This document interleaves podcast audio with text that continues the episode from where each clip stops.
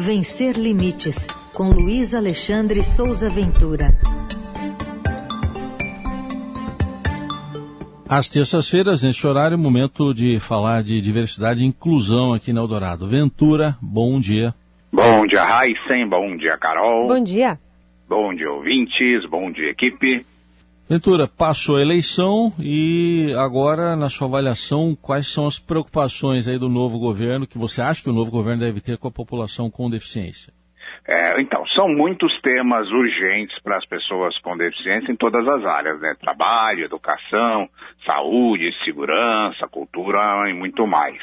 Eu vou destacar três, porque eles têm um impacto em todo o país. O primeiro é a revogação imediata do decreto 10.502, publicado em 30 de setembro de 2020, assinado pelo presidente Jair Bolsonaro num evento midiático no Palácio do Planalto, que instituiu a Política Nacional de Educação Especial, equitativa, inclusiva e com aprendizado ao longo da vida. Um retrocesso para a educação inclusiva, que torna oficiais as salas e as escolas ditas especiais e carimba com o selo do Ministério da Educação a segregação de estudantes com deficiência. Esse decreto já foi tema de várias reportagens no blog Vencer Limites, também de comentários aqui na coluna da Rádio Eldorado.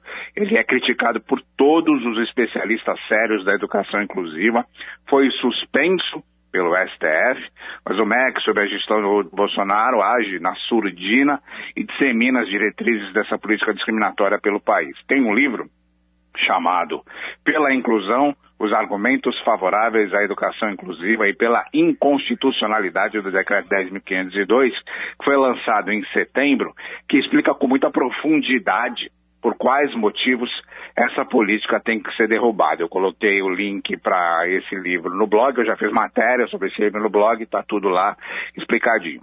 Outro ponto fundamental que precisa ser prioridade para o terceiro governo Lula é a regulamentação de toda a lei brasileira de inclusão da pessoa com deficiência. As discussões sobre essa lei, que a gente chama de LBI, elas são antigas, elas começaram lá no ano 2000, aí somente em 2003 surgiu um projeto de lei no Senado, que foi da, de autoria do senador Paulo Paim, que é do PT do Rio Grande do Sul, e aí só chegou à Câmara em 2006, também outro projeto de lei, teve relatoria, na época, a deputada federal, hoje a senadora Mara Gabrilli. E foi sancionado pela presidente Dilma Rousseff em 2015. Essa lei, ela tem base na Convenção sobre os Direitos das Pessoas com Deficiência da ONU, que o governo brasileiro assinou em 2009, durante o segundo mandato do Lula.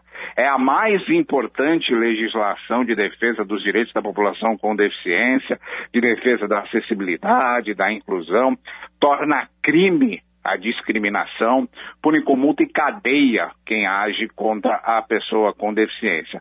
Essa lei tem 127 artigos. Em janeiro de 2019, logo no comecinho do governo Bolsonaro, a então ministra da Mulher, Família e Direitos Humanos, Damares Alves, agora senadora eleita, né? Ela garantiu numa entrevista exclusiva ao blog Vencer Limites que a regulamentação da LBI como um todo seria uma das prioridades do governo do Jair Bolsonaro. Mas isso não foi feito. Segundo informações publicadas na página do próprio Ministério, até este momento, foram regulamentados desses 27, desses 127, somente 12 artigos da LBI.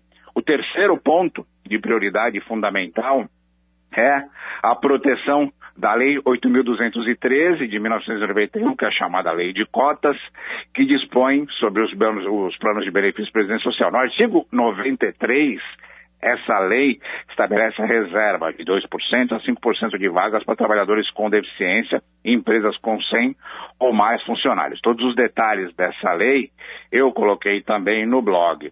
Recentemente, a lei de cotas completou 31 anos. E nos últimos quatro anos do governo Jair Bolsonaro, a lei de cotas foi atacada em série por integrantes do próprio governo federal e também do Congresso Nacional. Também coloquei no blog, já havia falado aqui na rádio outras vezes, a sequência de ataques que foram feitos contra a lei de cotas para tentar modificar ou até reduzir a eficácia da lei de cotas. É, a lei de cotas tem que ser protegida e fortalecida, inclusive na fiscalização, porque ela é parte essencial da eficácia dessa lei, Raíssa Carol.